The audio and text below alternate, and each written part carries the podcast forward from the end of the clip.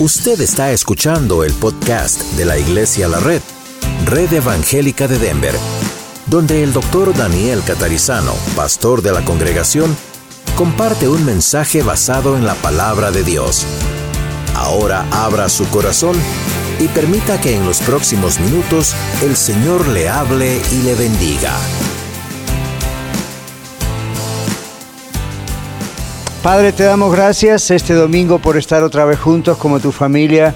Abrimos la Biblia hoy, abrimos tu palabra, queremos que nos enseñes, queremos aprender, queremos poner en práctica, queremos ser transformados, de verdad. Te damos gracias, Señor, por este lugar que nos cobija y gracias, Señor, por nuestros hermanos también americanos y los hermanos rusos y pedimos que bendigas las tres congregaciones en todo lo que se hace el día de hoy para ti. Bendícenos también ahora ah, después del break, cuando estemos juntos en el servicio de alabanza y adoración a ti. Gracias te damos también, porque sabemos que tú, como dice tu palabra, te mueves en medio de las alabanzas de tu pueblo. Al continuar ahora con la carta de Filipenses, otra vez, Señor, pedimos que abras nuestro pensamiento, nuestro corazón, podamos comprender y nos vayamos hoy más tarde a casa llenos de ti, en el nombre de Jesús. Amén. Ok, Filipenses capítulo 3, vamos a continuar. A ver cómo nos va. Hoy yo estoy bastante resfriado, así que yo sé que me aman mucho, pero no se acerquen mucho por la duda. No los quiero contagiar. Pero aquí estamos en Filipenses 3 la semana pasada vimos versículos 1 al 4 y ahora vamos a tomar otra vez del 1 al 4 y vamos a seguir hasta el 8 para tener contexto, ¿ok? Todos tienen su hoja, Biblias, todo, ¿ok? Ok, vamos a ir a la lección y después vamos a hacer algunos anuncios. Por lo demás, hermanos, gozados en el Señor. A mí no me es molesto el escribiros las mismas cosas y para vosotros es seguro Guardaos de los perros, guardaos de los malos obreros, guardaos de los mutiladores del cuerpo, porque nosotros somos la circuncisión, los que en espíritu servimos a Dios y nos gloriamos en Cristo Jesús, no teniendo confianza en la carne. Y aquí viene lo que vamos a empezar a estudiar ahora hoy. Aunque yo tengo también de qué confiar en la carne.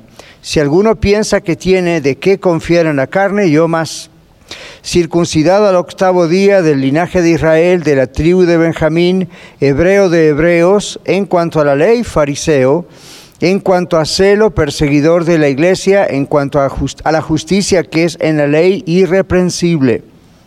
Pero cuantas cosas eran para mi ganancia, las he estimado como pérdida por amor de Cristo y ciertamente aún estimo todas las cosas como pérdida por la excelencia del conocimiento de Cristo Jesús mi Señor, por amor del cual lo he perdido todo y lo tengo por basura para ganar a Cristo. Hasta ahí vamos a ver hoy, pero vamos a seguir leyendo el contexto. Y ser hallado en él no teniendo mi propia justicia que es por la ley, sino la justicia que es por la fe de Cristo, la justicia que es de Dios por la fe, a fin de conocerle y el poder de su resurrección y la participación de sus padecimientos, llegando a ser semejante a Él en su muerte, si en alguna manera llegase a la resurrección entre los muertos. No que lo haya alcanzado ya, ni que ya sea perfecto, sino que prosigo por ver si logro asir aquello para lo cual fui también asido por Cristo Jesús. Hermanos, yo mismo no pretendo ya haberlo o haberlo ya alcanzado, pero una cosa hago, olvidando ciertamente lo que queda atrás y extendiéndome hacia lo que está adelante, prosigo a la meta, al premio del supremo llamamiento de Dios en Cristo Jesús. Así que todos los que somos perfectos, esto mismo sintamos. Y si otra cosa sentís, esto también os lo revelará Dios. Pero en aquello a que hemos llegado, sigamos una misma regla, sintamos una misma cosa. Hermanos, sed imitadores de mí y mirad a los que así se conducen según el ejemplo que tenéis en nosotros. Porque por ahí andan muchos, de los cuales os dije muchas veces y aún ahora lo digo llorando, que son enemigos de la cruz de Cristo, el fin de los cuales será perdición, cuyo Dios es el vientre y cuya gloria es su vergüenza, que solo piensan en lo terrenal. mas nuestra ciudadanía está en los cielos, de donde también esperamos al Salvador, al Señor Jesucristo, el cual transformará el cuerpo de la humillación nuestra para que sea semejante al cuerpo de la gloria suya, por el cual por el poder con el cual puede también sujetar a sí mismo todas las cosas.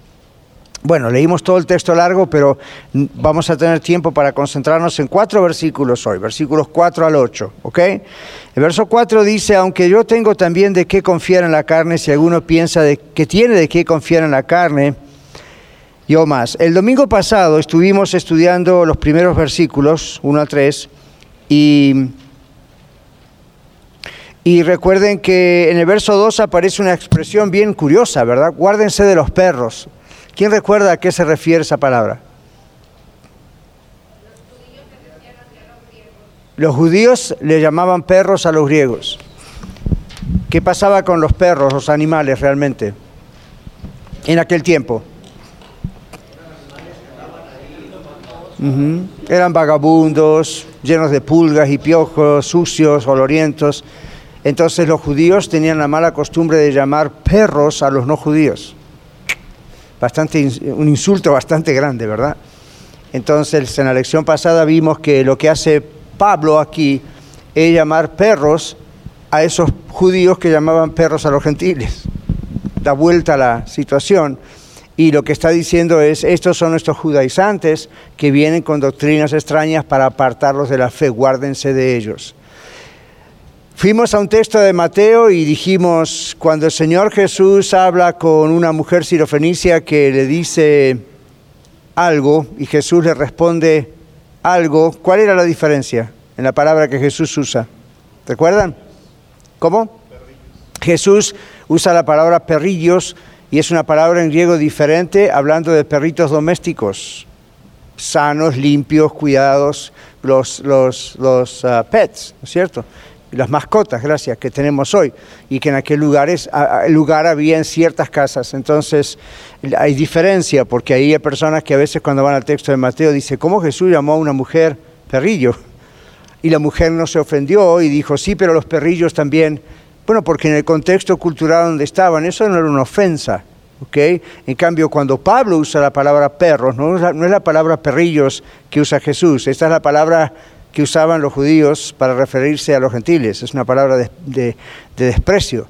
Entonces aquí lo que, lo que eh, Pablo dice, guárdense de ellos, guárdense de los mutiladores del cuerpo. ¿Recuerdan quiénes eran los mutiladores del cuerpo? Decíamos el domingo. Fariseos. Eh, ¿Y cuál era la ley? ¿Cuál era la ley de Dios con relación al hombre para que sea judío? La circuncisión. ¿Ok? Era la señal del pacto. Pero muchos de ellos se circuncidaban para pertenecer a la raza judía o eran una de raza judía, pero en su corazón no.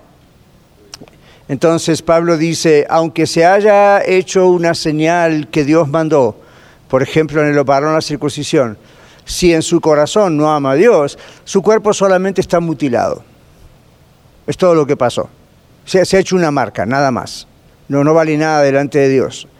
Entonces usted dice, ¿cómo puede ser que Dios ordena una cosa, la gente lo hace y luego Dios dice, no vale lo que hicieron? Porque el corazón no se puede separar del acto. Eso me recuerda a mí al bautismo. ¿Qué significa el bautismo en agua para nosotros? Recuerdo que dice la Biblia. A ver, de a uno. ok. ¿Cómo? Un right?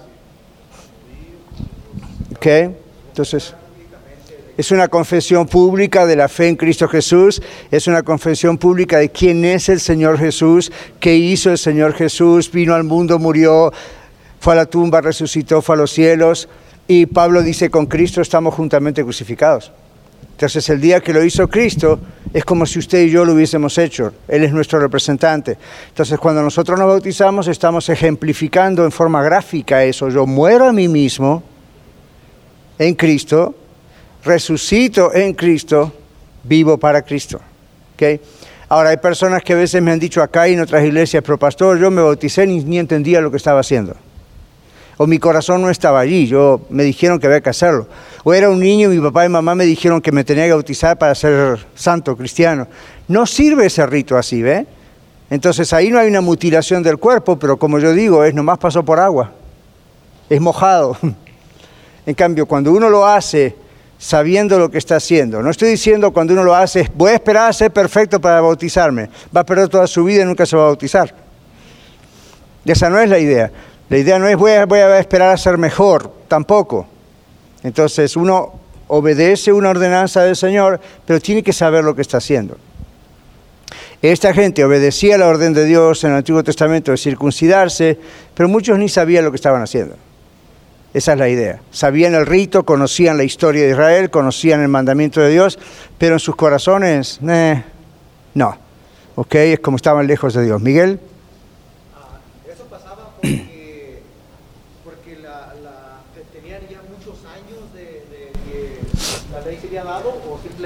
ellos era decisión de ellos no creer?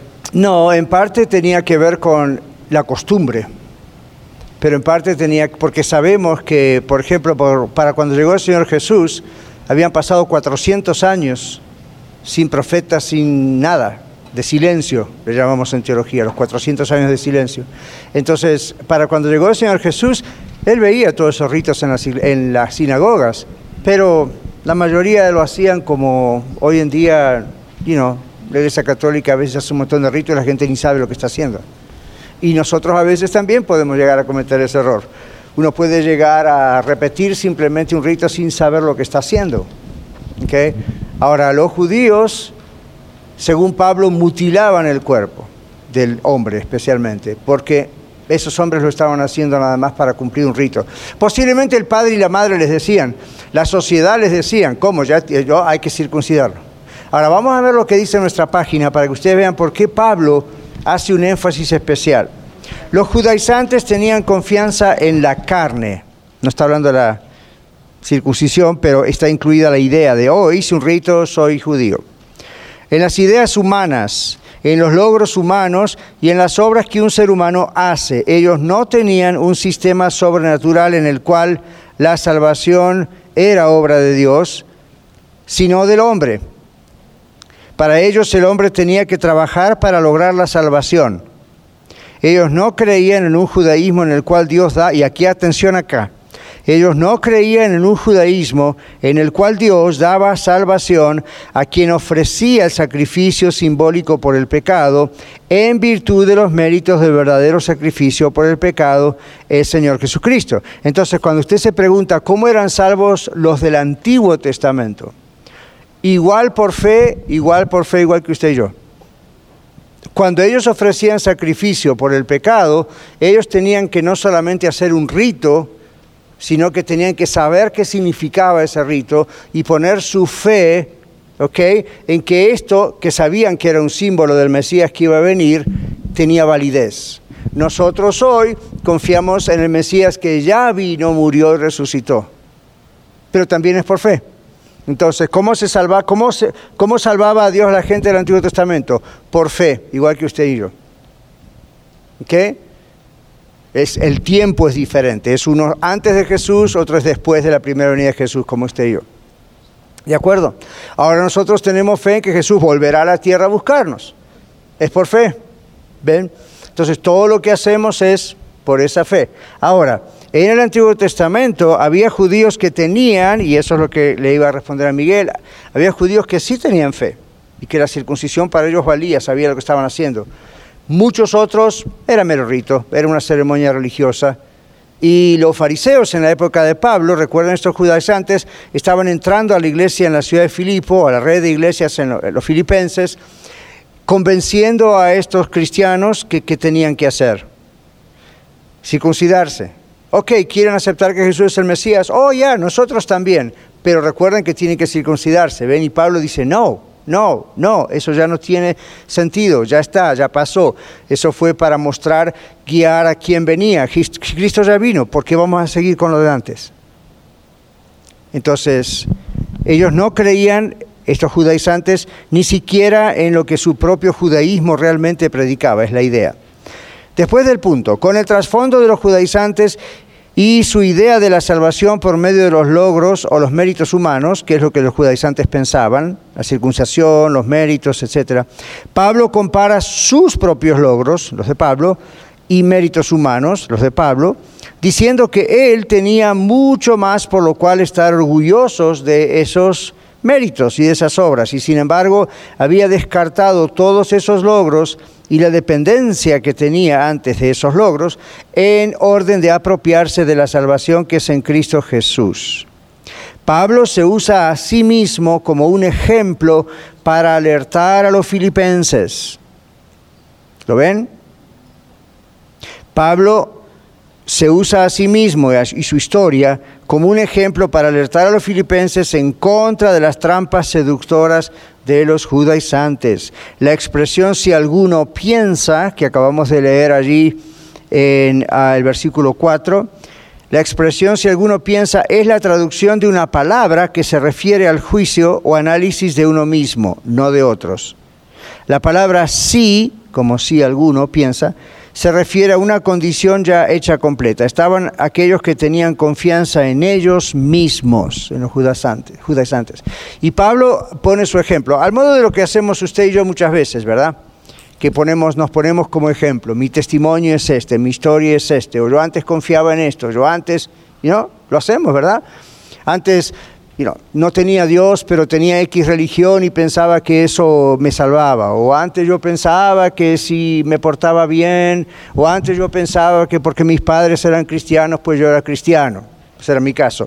O antes yo pensaba, dice usted, que si hacía buenas obras o daba de comer a los pobres, me agarraba puntos con Dios. Bueno, Pablo está usando su propio testimonio, como Pablo diciendo, yo antes era, déjenme decirles quién era. Y si alguien tiene de qué confiar en todas sus obras y sus méritos, yo más que todos ustedes, dice Pablo. Entonces vamos a mirar por qué dice eso Pablo. Verso 5. Pablo hace un inventario. Verso 5 dice aquí en la Biblia, circuncidado al octavo día del linaje de Israel, de la tribu de Benjamín, hebreo de hebreos, en cuanto a la ley, fariseo. Nuestra página en los versos 5 y 6, para explicarlos, dice, ahora Pablo hace un inventario.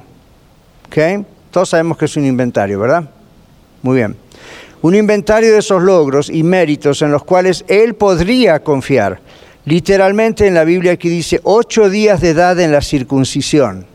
Bueno, ¿cuál es la diferencia de usted? Porque es importante. Observe, quienes se convertían al judaísmo eran circuncidados como hombres de más edad. Los descendientes de Israel o los ismaelitas lo hacían al cumplir los 30 años. Pero Pablo no cabía en ninguno de esos dos casos. Pablo era un judío de pura sangre, como diríamos. Pablo no venía de Saúl, sino de Jacob. Pertenecía a la tribu de Benjamín, una tribu a la cual se le tenía un alto concepto. La tribu que permaneció leal a David y la que formó junto a la tribu de Judá el fundamento para la restauración de la nación después de la cautividad. Pablo era de padres hebreos quienes retuvieron el lenguaje y las costumbres hebreas. En contraste con los judíos helenistas que leían el Antiguo Testamento en griego. Era como si hoy usted dijese, usted puede leer la Biblia absolutamente en español porque usted es latino latino. Sus hijos no la pueden leer en español, la tienen que leer en inglés. ¿Ven la idea? Son latinos, pero el idioma latino no les cabe porque están acostumbrados al idioma inglés. Digamos, en general, ¿verdad? Otros son bien bilingües. En el caso de los judíos pasaba eso. Había judíos, judíos, judíos, judíos, judíos, judíos, como Pablo, y había judíos helenistas. Entonces se habían criado en lugares donde se hablaba el griego, que eran como más era diferente la cosa. Entonces, los judíos helenistas a veces eran un poquito despreciados por los judíos, judíos, judíos. ¿Ok? Porque era como, dijeran, como si dijeran, bueno, no es realmente 100% de los nuestros, es de nuestra raza, pero eh, no, porque, hmm, ven, tiene mezcla. Pablo dice, no de una manera orgullosa, sino para que sepan quién le está diciendo Pablo, cómo creyó en el Evangelio de la Gracia, primero habla acerca de todo su pedigrí, habla todo de todo lo que él era, empezando por su raza. Y había judíos allí con los que él estaba hablando, que ni siquiera en este punto eran tan judíos como Pablo. Ahora, otros judíos que eran judíos realmente que amaban a Dios, eran judíos, por ejemplo, Jesús. ¿Cuándo circuncidaron al niño Jesús? Al octavo día. Eso era lo regular. Otros no lo hacían después, lo hacían más tarde porque se convertían al judaísmo. El judaísmo es una cuestión de raza, pero es una cuestión de religión. Usted hoy en día se podría convertir al judaísmo. Por favor no lo haga, pero quiero decir es la idea de que cualquiera de nosotros de pronto empieza en una sinagoga, acepta la Torah, etcétera, y, se, lo circuncidan y ¡pum! ya es judío. Y usted dice, bueno, pero de raza no lo es. Bueno, ve. En cambio, Pablo era judío de raza, y Pablo era judío de familia, y Pablo era judío por su idioma, y Pablo era judío por la religión, y Pablo era judío, judío. Era el monumento al judaísmo, Pablo, ¿ok? Entonces es importante que este hombre se haya encontrado camino a Damasco con el Señor Jesucristo y de pronto ahora comienza a predicar a Cristo como el Mesías y predica la gracia en vez de la ley. ¿Captan? Dios sabe lo que hace, ¿verdad? Hmm. Dios sabe lo que hace. ¿Ya está? Ahora, muy bien. Seguimos. La palabra griega para celo, porque allí aparece en el versículo 3, ah, no tenemos confianza en la carne, perdón, el versículo ya, 6, en cuanto a celo, perseguidor de la iglesia, ¿lo ven? Entonces, ah, la palabra celo que usa el apóstol Pablo ahí, o es la palabra sello también, casi tenía un significado técnico en aquellos tiempos para un judío estricto que era miembro de un partido fanático entre los fariseos, un partido llamado los celotes. En los tiempos pasados, Pablo había considerado su persecución a la iglesia, ¿se acuerdan que Saulo de Tarso, antes el apóstol Pablo, ¿verdad? ¿Recuerdan la historia? Saulo de Tarso entraba por las casas y sacaba niños, madres, jóvenes, viejos, cristianos y pues afuera que los mataran, ¿no? Dice Pablo, ah, había considerado ese tiempo, cuando él era Saulo de Tarso, él pensaba que estaba sirviendo a Dios. ¿ok?, era celoso de Dios supuestamente. Pablo había llevado su justicia propia. ¿Conocen esa expresión? Justicia propia, ¿la usamos a veces? Sí, ¿verdad? Pablo había llevado su justicia propia a un nivel tan alto que era considerado perfecto delante de sus eh, contemporáneos judíos. ¿Qué les parece? No era cualquiera este Saulo de Tarso, ahora Pablo, era conocido y era conocido por ser una persona,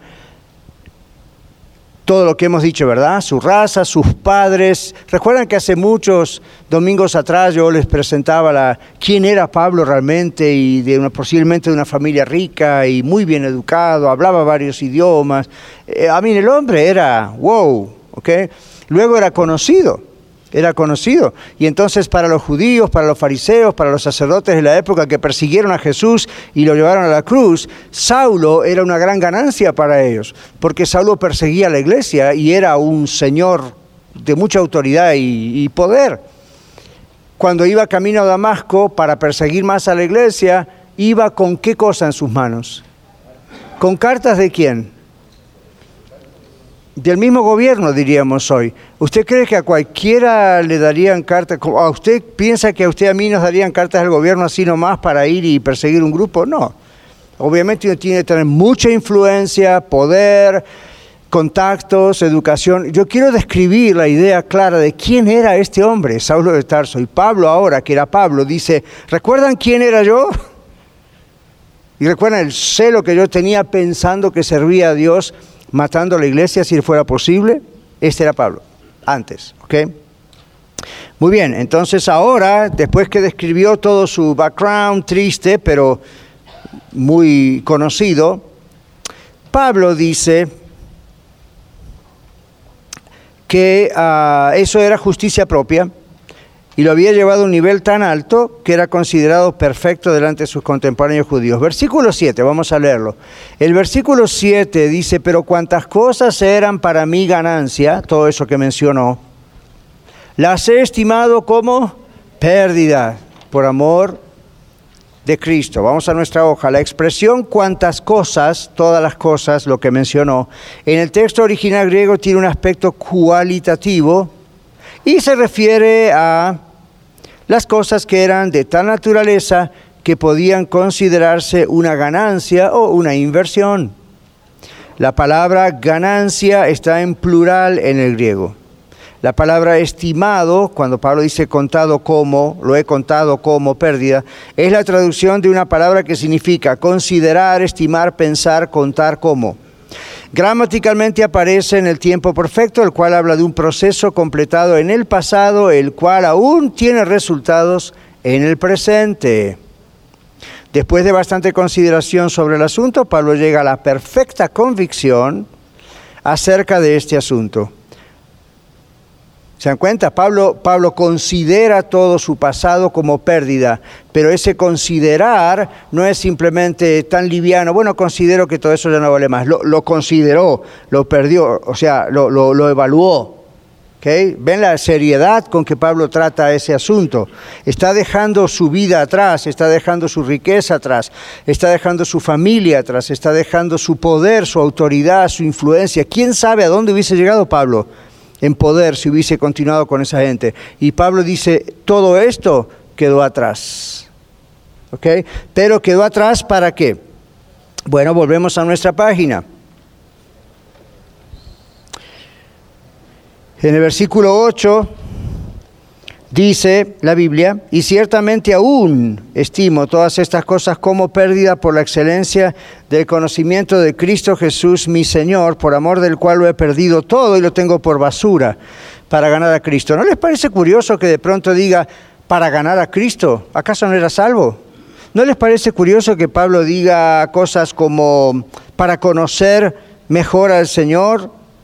A fin de conocerlo, dice el 10 después, para, si ya lo conoce, nunca se preguntaron cómo, ¿lo conoce o no lo conoce? Si lo conoce porque dice que no lo conoce, lo tiene que conocer, ¿por qué ganar a Cristo si, wow, ¿qué pasa aquí? Hágase esas preguntas cuando lee la Biblia, ¿ok? Entonces vamos a nuestra página. En este versículo se puede vencer, se puede ver, perdón, la pasión en la convicción de Pablo en referencia a lo que viene diciendo. Él dice, estimo todas las cosas. Estimar viene del mismo verbo que usó en el versículo 7, pero aquí aparece en el tiempo presente, mostrando una acción continua en el tiempo presente. Es decir, todavía seguía estimando todo eso como pérdida. No fue una vez en el pasado, lo sigue estimando como pérdida. Cada vez que se acuerda, lo sigue estimando como pérdida. No dice, oh, podría haber llegado a tal cosa. No, ya está.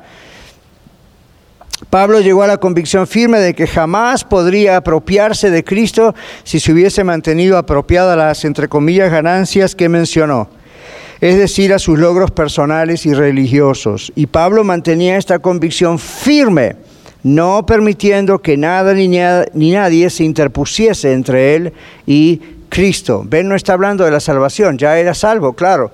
Está hablando de la comunión íntima con Jesús. ¿Ok? La expresión el conocimiento de Cristo Jesús mi Señor no se refiere al conocimiento que posee el Señor Jesucristo, es decir, Pablo no estaba ambicionando ser como Cristo en ese sentido, de saberlo todo, sino el conocimiento del Señor que Pablo ganó por medio de su experiencia personal e íntima en comunión con Cristo. ¿Lo siguen? Pablo aprendió a conocer el corazón de Cristo, la voluntad de Cristo, así como uno conoce a otro por medio de una relación de compañerismo íntimo. Entonces Pablo dice, ya he dejado todo atrás. ¿Ok? Desde el día de mi conversión, vamos a parafrasearlo, desde el día que el Señor Jesús me encontró y yo me rendí a Él, yo dejé todo ese pasado atrás, mi poder, mi, mi, todo, todo lo que yo podría haber llegado a hacer. Entonces hoy en día soy de Cristo y todavía lo vivo con gozo el haber dejado todo eso atrás. Soy de Cristo y no pienso ahora, uy, a lo mejor si no fuese cristiano hubiese llegado a ser el jefe de los sumos de sacerdotes, o hubiese llegado al gobierno, hubiese llegado a estar ahí mero mero con el emperador. Pablo dice, no me importa nada de eso. Ahora, yo le pregunto a usted, usted y yo no somos el apóstol Pablo, no tenemos el trasfondo y el background del apóstol Pablo, Pero por momentos, ¿no le ha ocurrido a usted quizás si yo no hubiese sido cristiano, hubiese llegado a ciertas cosas convenientes para mí? Yo sí, y usted también. Y usted dice, ¿y por qué razón no lo logró si Dios quiere que progresemos? Porque muchas de esas cosas no son cosas que Dios aprueba. La manera de llegar a muchas de esas cosas no son cosas que Dios aprueba. Otras maneras son buenas, Dios no quiere porque no está en su voluntad, porque nos quiere para otra cosa. Pero creo que varios tendríamos, si nos ponemos a pensar un rato, testimonios de a dónde podríamos llegar inclusive el día de hoy, aceptando ciertas mordidas, aceptando ciertas trampas, que para la gente del mundo es normal. Ustedes saben que hay políticos que llegan a la política porque son buenos políticos. Hay muchos políticos que llegan a la política porque conocen a otro que los ayuda a llegar a la política. Y hay dinero de por medio, y hay mordida de por medio, y hay muchas cosas de por medio. ¿Sabían ustedes que así ocurre a veces con profesores de universidad, principals en las escuelas? Hay, usted sabe, ¿verdad? Corrupción hay en todas partes. No crea que aquí en los Estados Unidos no tenemos corrupción no la tenemos al nivel que a veces lamentablemente hay en muchos de nuestros países, pero hay, hay, ¿verdad que sí? Entonces Dios mira cómo está nuestro corazón en este aspecto. El apóstol Pablo, una vez que renunció a todo ese pasado, continuaba renunciando con sus actitudes al pasado.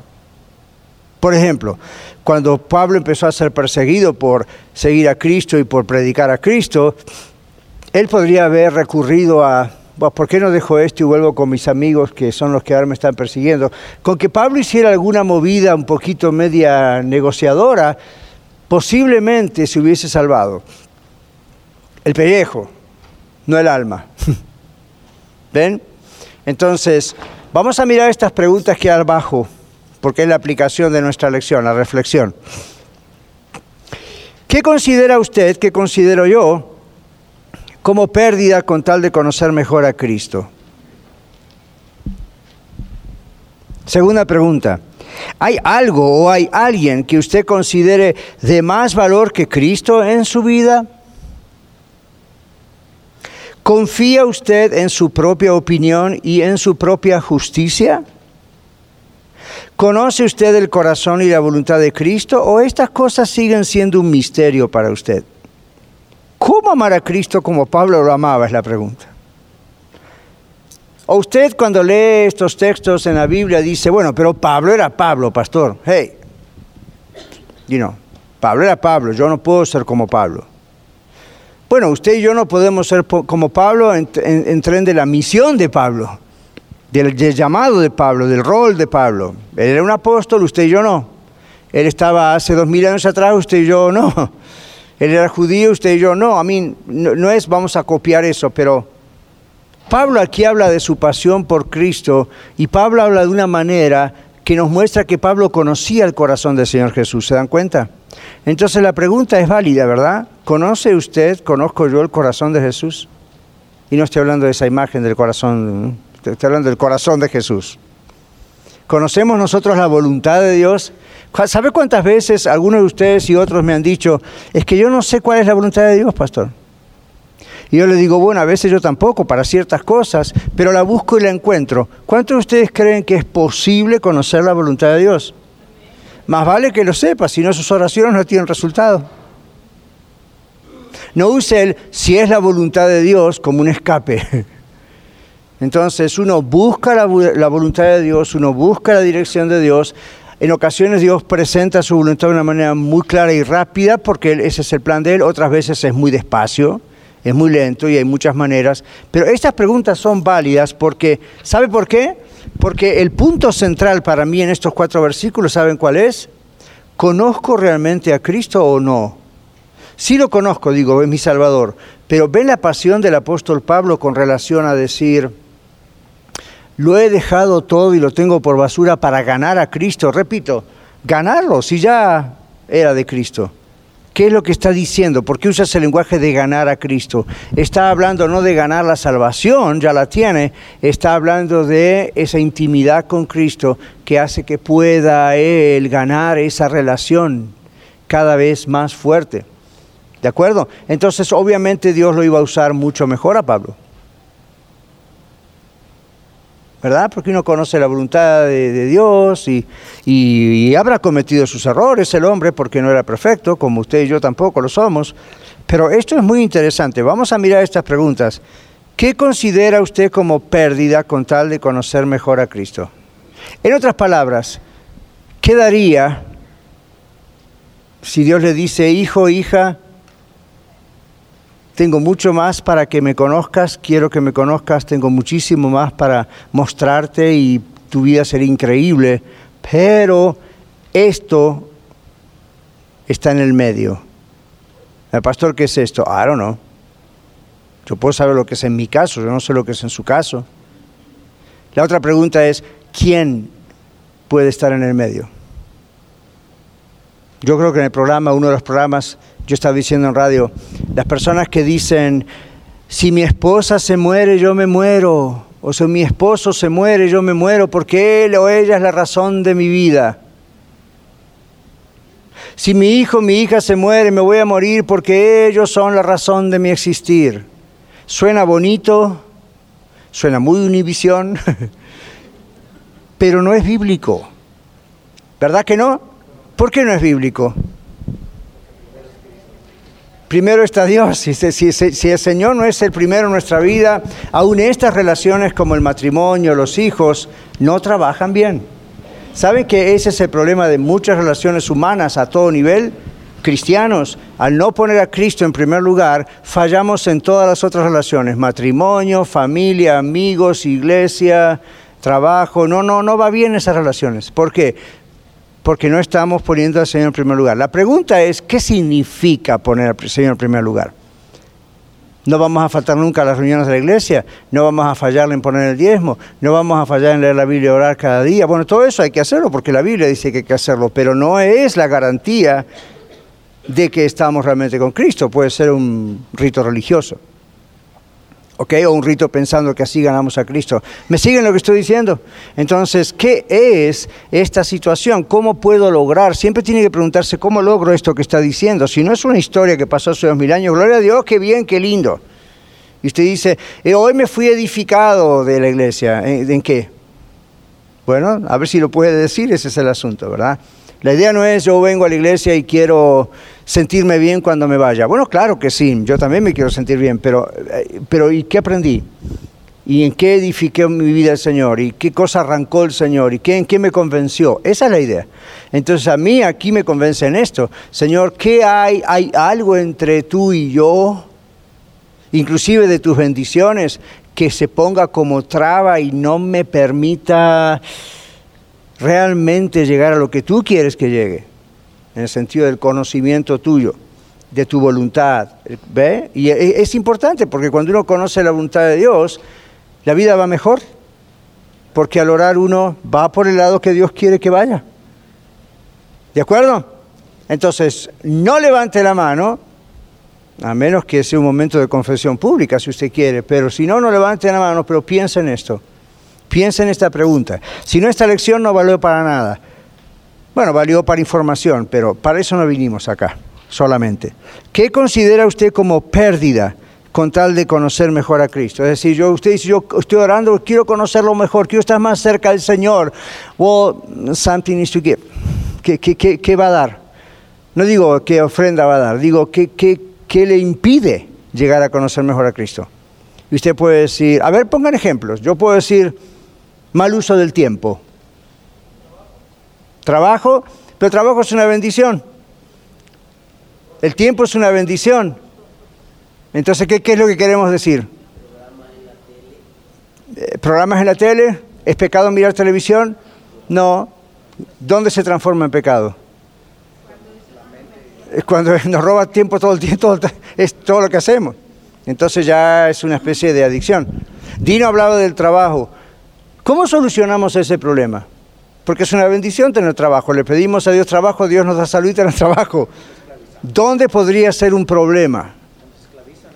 Cuando uno se esclaviza en el trabajo, ¿qué más? ¿Cómo, Ana? Los deseos personales a qué nivel? Como, como por ejemplo, hablando de que prefiero ir de compras, prefiero ir a pasear, prefiero ir eh, con personas que a lo mejor me llevan a otros lugares, En que estar en una comunión con Dios o Right. dedicarle tiempo a leer Yeah. la Biblia o venir a pasar un tiempo de estudiar la palabra. Ahora estamos diciendo, está bien, pero estamos diciendo, hay un balance. ¿Qué, qué dijo? Caer en la avaricia, dice. Porque este es el asunto, estamos tratando de ser legalistas y decir, deje el trabajo, deje la televisión, deje las compras, solamente esté en casa, permanezca de rodillas todos los días, ore cuatro, ocho horas por día, lea la Biblia ocho por cuatro horas por día. También la Biblia dice, el que no quiere trabajar tampoco coma. Entonces acá hay un balance. Hay un balance donde uno dice, bueno, Dios me ordena trabajar. El entretenimiento no es malo si es sano y está en su justa medida. Entonces, Dios me ordena trabajar. ¿Dónde el trabajo se puede transformar en un pecado? ¿Ustedes conocen la expresión workaholism? Workaholics. ¿Y qué significa eso? Es una especie de adicción al trabajo. Entonces, uno no es siempre adicto al trabajo porque gana más o porque la avaricia es ganar más. Hay cosas que sí, a veces es la avaricia, pero otras veces es no quiero estar en casa, lo paso mejor en el trabajo. Hay mucho conflicto en casa, mejor estoy en el trabajo. Y otras veces es amo mi profesión más que mi familia, es, tremendo lo que ve. Yo les digo, como pastor yo tuve que regular eso. Nunca caí totalmente en el error, pero estuve así de cerca. ¿Ok? Porque me apasiona lo que hago. Entonces, pero ve lo que la Biblia dice del pastor y tú, cualquier líder de la iglesia. Tiene que trabajar bien en su hogar primero. Si no, no puede hacerlo en la iglesia. Pero ven cómo hasta en el ministerio uno puede llegar a caer en la trampa de decir, bueno, al cabo que estoy siempre ocupado en las cosas del Señor. Y el Señor está diciendo, sí, pero no estás ocupado en mí, estás ocupado en mis cosas. ¿Ven? Ok, ¿quién más sabía levantar la mano? A ver, de, uh, que va, ahora sí que... hmm. Hubiésemos comenzado con esta pregunta. Es importante dejar nuestra independencia ¿En qué aspecto? y hacernos dependientes, y la independencia de nuestros logros intelectuales Ok. alcanzados por nuestras metas. Pues Dios nos da la capacidad intelectual para ir más allá Ya, y a veces nos volvemos dependen- dependientes de nosotros mismos. claro. Y creo que cuando nos hacemos dependientes de Cristo, las cosas fluyen. Claro. Hay gente que Dios le ha dado una inteligencia muy especial para muchas cosas y es en vez de reconocer que eso es algo de Dios, terminan ellos casi siendo su propio Dios porque les salen las cosas bien. ¿Ok? Ok, Sandra. Muchas veces hay oposición de las familias, sobre todo este, no vienen a la iglesia por causa de que el esposo se opone, la Claro. esposa se opone Ujú. y ponen más prioridad a la familia que al Señor. Pero al mismo tiempo ahí hay un balance, ¿verdad, Sandra? Hay un balance, hay un balance, uno tiene que pedir a sabiduría a Dios para ver cómo trabajar con ese asunto. Primera Corintios 7 es un caso para ver cómo trabajar con esa situación. Rigoberto tenía una pregunta o un comentario. El orgullo, el ego. El orgullo, el ego, entonces dice la pregunta, ¿qué considera usted como pérdida con tal de conocer mejor a Cristo? ¿Qué habría que perder? El orgullo, el ego. Right. ¿Qué más habría que perder? Usted está orando, Señor. ¿Cuántos de ustedes, a mí parece una pregunta tonta la que voy a decir, porque es obvio, pero ¿cuántos de ustedes realmente quieren conocer más a Cristo? Conocerle a Él más personas. Pues todos nosotros. La pregunta de la lección de hoy es, ¿qué impide? Y siempre cuando decimos qué impide va a venir en la cabeza algo. Lo que impide es lo que no me atrevo a perder. ¿Ok? All right. Lalo. Malos hábitos. Lorena. Lo mismo. Malos hábitos. La costu ¿Quién, ¿Quién habló? La costumbre. ¿Costumbres de qué? Costumbres. Ya. Las costumbres. Mm. Ya, ya. ¿Y cuándo lo vamos a hacer? ¿Necesitamos más información para desarrollar algunas cosas? La Biblia dice, al que sabe hacer lo bueno y no lo hace, estúdielo para ver si no lo hace. No. Al que sabe hacer lo bueno y no lo hace, postérguelo para algún día decidirlo. No. Al que sabe hacer lo bueno, es decir, ya agarró la onda de que esto es una mala costumbre, usando las palabras de Eri, y no lo hace, él es pecado. Entonces, eh, cada día que pasa seguimos acumulando pecado delante de Dios, a menos que digamos, bueno, basta, stop, a partir de ahora basta. ¿Ok? Es, es así de simple. ¿Qui- eh, ¿Alguien había levantado la mano por aquí? algunas amistades en lo personal. A ver, más fuerte. En lo personal, como algunas amistades también. Ya, especialmente Sí. amistades que no conocen a Cristo, ¿verdad? Bueno, pero uno tendría que decir, a veces hay amistades que hay que dejar, no son buenas compañías. A veces hay amistades que hay que retener cuando uno tiene a Cristo en su corazón para ser sal y luz de esa gente. Que así que el Señor Jesús en sus oraciones finales dijo, yo en el libro de Juan, hablando de los cristianos, Padre, no te pido que los quites del mundo, sino que los guardes del mal o del maligno. No son del mundo. Es decir, no actúan, no hablan como los del mundo, no, no piensan como el sistema mundial. No son del mundo, pero están en el mundo. ¿Por qué nunca se preguntó por qué el día que usted se convirtió a Cristo el Señor no se lo llevó a su presencia de golpe? No existiría la iglesia. ¿Y por qué Dios quiere que exista esa iglesia? Para que otras personas, igual que usted y yo, escuchemos el Evangelio. Dios no manda ángeles para predicar el Evangelio. Dios manda su cuerpo a la iglesia.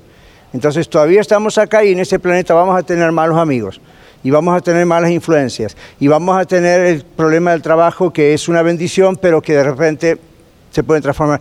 Entonces recuerden que no estamos diciendo la venida a la iglesia, a las reuniones. Eso también cuenta, pero cuenta porque es algo normal que uno hace porque ama a Cristo. En cuanto más ama a Cristo, más le cuesta dejar de hacerlo. Pero es porque es natural, no es una cuestión legalista, no es una cuestión, pastor, me va a mirar mal, o, o mira, voy a perder la salvación si no fui a la iglesia el domingo. Pues si lo ve por ahí, está igual que al principio con la circuncisión. Pero los judaizantes no les importaba su vida ética, moral, espiritual, lo único que ellos querían es que todo el mundo circuncidara y fuera judío. Es como si yo acá le dijera, no importa qué vida lleve usted, hágase miembro de la red, ya está. What? No, es que pasa cada día en nuestro hogar, en nuestra... Yo, yo sé cuáles son las cosas que a mí me han tenido... ¿Se acuerdan que el año pasado les dije lo que me pasó con la cuestión de ver tantas noticias?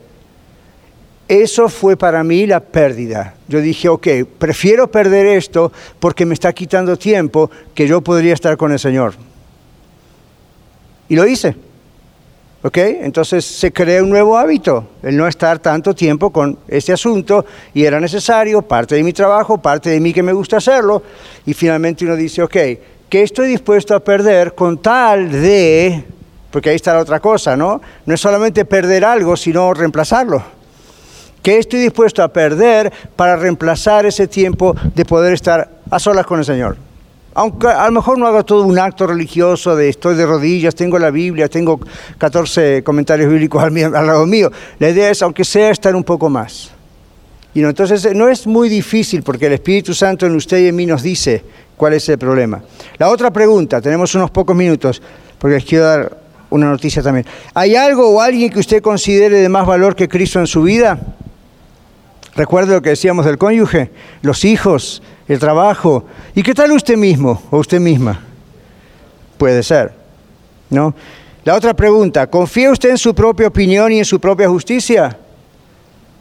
Pablo aprendió a que, no, pero ahora, Pablo era un hombre tan educado y tenía tantas referencias de su raza y su lenguaje y su educación y su posición y cuánta cosa, que eh, antes de conocer a Cristo confiaba en su propia justicia.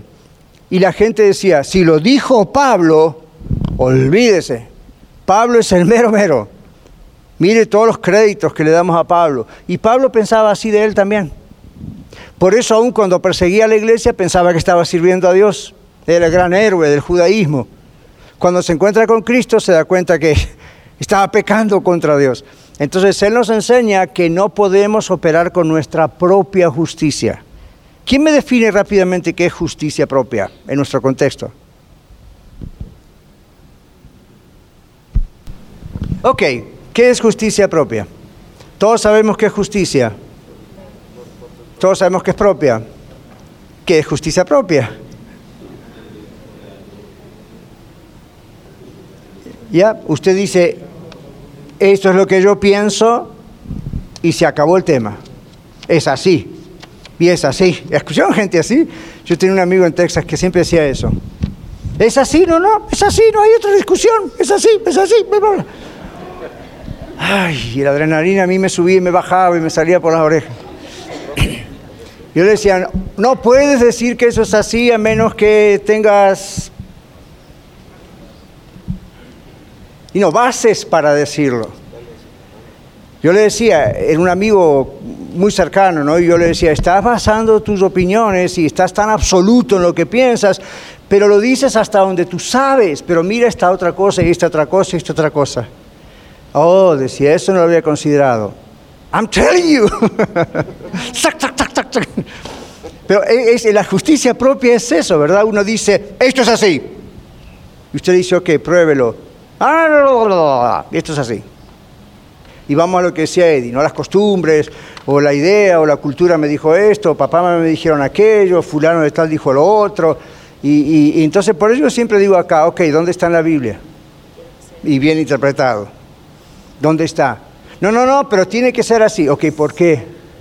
¿Dónde está? A menos que usted tenga una base Pablo, ¿cuál era su base para hacer justicia sobre estos cristianos que eran una secta de locos? Él no había tenido la experiencia con Cristo. Entonces la única base para poner y señalar y querer matar a los demás era su propia justicia. Y hoy en día, recuerde que esta carta está escrita a quiénes? Filipenses. ¿Quiénes eran los filipenses? Una iglesia. ¿Qué les viene diciendo el Señor? Que haya pues en cada uno de ellos el mismo sentir que hubo en Cristo Jesús, el cual se humilló y sirvió a los demás. ¿Y eso va para nosotros hoy o esto era dos mil años para los filipenses, nosotros hoy con la reina nada que ver? Esto es para nosotros. Entonces, al mismo tiempo, Pablo está hablando de no tenga nadie justicia propia como yo la tuve antes cuando era un pecador perdido sin Cristo. O sea, no emita un juicio, no emita un chisme, no emite un juicio de valores, no emita un y una blasfemia contra alguien, usted ni sabe lo que está pasando, no tiene información completa de lo que está pasando. ¿De acuerdo? Ahora, pero la justicia propia hace también que mucha gente se vaya al infierno. Porque dicen, ah, sí, bueno, Dios mandó a su Hijo al mundo, pero tiene que haber algo más. Eso es justicia propia. Es no creer, creer y aceptar 100% de lo que Dios dice.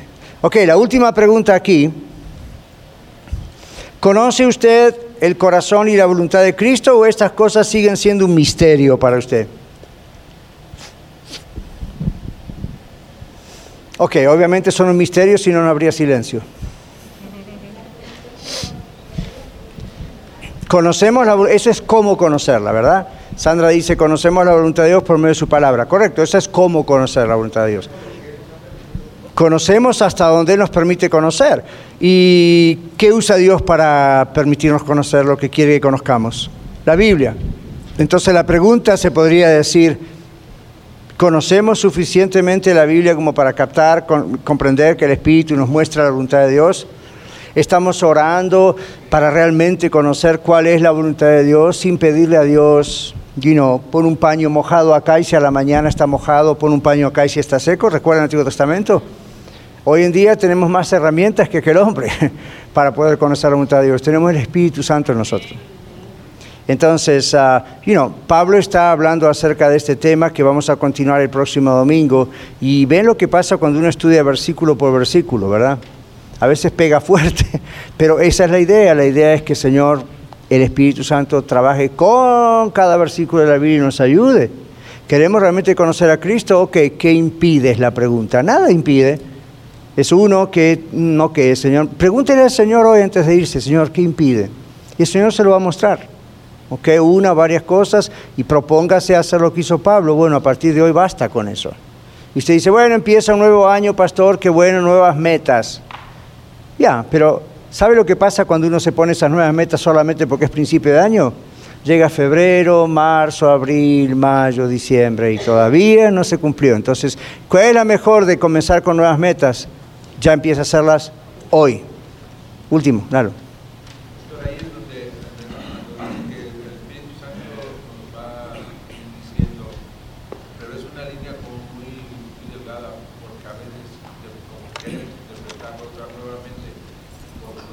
Claro, por eso está la palabra de Dios. ¿Escucharon lo que dijo el hermano Eduardo? Lalo, dice, la línea es muy finita porque a veces no interpretamos bien si es el Espíritu Santo lo que nos está diciendo o el que nos está hablando o es nosotros. Y yo le dije, por eso el Espíritu Santo habla con la palabra, con la palabra de Dios. ¿De acuerdo? Entonces, cuando una, un sueño, alguien viene y me profetiza a mí, o, o, yo me cruzan pensamientos, uh, esto, aquello, wow, enseguida digo, Señor, muéstramelo en tu palabra. Ahora, no va a aparecer literalmente, a lo mejor exactamente eso, pero el tema central aparece. Entonces uno dice, oh, oh, menos mal que me lo mostraste porque casi cometo un error. U otras veces es, wow, esto confirma. Ahora, no vaya a la concordancia y busque las palabras que le convienen. Realmente espere en el Señor. Y no es un solo versículo. Generalmente Dios da uno y otro y de repente Dios tiene esos mecanismos raros que trabajan donde uno dice, no puedo, a mí, eh, no puedo decir que eh, no, esto es realmente la voluntad de Dios. Como que cosas se van alineando en nuestros pensamientos, ¿no? Y, y gente, y a veces hasta gente desconocida, y, textos de la Biblia, y uno recuerda, y todo eso. Uno, yo me tomo un tiempito para estar seguro. ¿De acuerdo? Porque también al conocer mucho la palabra de Dios, o un poco, también corremos el otro riesgo. Es muy fácil, ¡bup! con la mente encontrar, a ver qué texto, ¡pum! Ya está. Entonces, pero es realmente lo que el Señor me está diciendo en este momento de acuerdo a esta cosa y quiero saber si es su voluntad o no. Entonces, pero siempre vayan a la palabra de Dios. No vayan a lo que le dijo fulano, no vayan ni lo que ve, a ver lo que me dijo el pastor. Bueno, el pastor, hopefully, le va a decir siempre lo que dice la palabra de Dios, pero yo también soy de carne y hueso y hoy hasta estoy resfriado, imagínense, no soy perfecto. All right? Así que siempre con la palabra de Dios y no cualquier versículo que le caiga bien, sino realmente es eso lo que la palabra dice. ¿Ok? Y el texto y la oración y, y, y ¿saben un secreto? Cuando estamos congregados, Dios se mueve de maneras especiales. ¿okay? Entonces, no es extraño que al estar congregados en, en, en, una reunión, en una clase, etcétera, de pronto Dios actúa respondiendo ciertas cosas que también lo puede hacer estando solos. A veces lo hace estando juntos, otras veces lo confirma estando juntos. Cuando en Hebreos la Biblia dice no dejen de congregarse como algunos tienen por costumbre, no se dice eso porque queremos tener una audiencia más grande, queremos tener una multitud. Se dice porque Dios sabe los beneficios que se obtienen cuando uno está siempre en la familia de Dios, las formas en que Dios habla. Les doy un último ejemplo. Si su papá si usted tiene un papá vivo y tiene una herencia para darle y llama a todos los hijos e hijas y les dice, voy a hablarles y quizá esta sea la última oportunidad que estoy con ustedes para hablarles, ¿usted iría? ¿Y cómo estarían sus oídos? Entonces, uno nunca sabe cuándo esta es la última reunión. Entonces, mejor tener los oídos bien atentos, no no faltar, porque uno nunca sabe cuándo Dios puede producir un avivamiento, cuando Dios puede producir milagros, cuando Dios de repente hace cosas que uno ni se imagina. Right? Yo no quiero estar ausente y que ¿cómo no? ¿Sabe lo que pasó? Y yo ay, ¿por qué no fui? Si uno dice, bueno, estaba de vacaciones o me tocó trabajar o estaba enfermo, ok, fine. Pero si uno dice, y bueno, no fui porque no tenía ganas o qué sé yo, estaba un poco deprimido, y se lo perdió. ¿Ok? All right. Les quiero, sí, Jane. Hablando, hablando ahorita de sobre qué es lo que se interpone y ahorita hablando de que tener los oídos abiertos. Eh, hoy en día que todo el mundo tiene el teléfono inteligente, ¿no? Y es tan práctico, a veces pienso que paso no más tiempo en el teléfono que aún en viendo televisión. Eh, las redes sociales, eh, lo digo por mí, la naturaleza de mi trabajo, eh, y pienso que muchos adultos también tienen el, la dificultad con que se vuelve un hábito y ese mal hábito se vuelve en adicción y a veces el balance es muy difícil tenerlo en casa y las redes sociales. Entonces pienso que es algo que puede ser que se interpone a veces. Sí, lo escucharon todos, ¿verdad? Todos los teléfonos, las redes sociales, sino todo eso interfiere hoy porque lo tenemos en la mano. Y ese es el problema moderno. Los antiguos tenían otros problemas, nuestros padres y abuelos, nosotros antes del celular. Claro, ustedes no vivían antes del celular, pero antes del celular yo me acuerdo que, mm, you know, había otros problemas.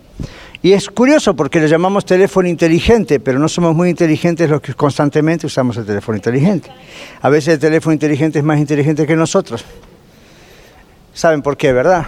No lo podemos soltar. Y curioso que uno habla con los jovencitos, Jane, y, y- y mi papá mi mamá me dicen que estoy todo el día con el teléfono celular. Pero ellos también. no, pero lo que yo estoy haciendo, hijo, es importante.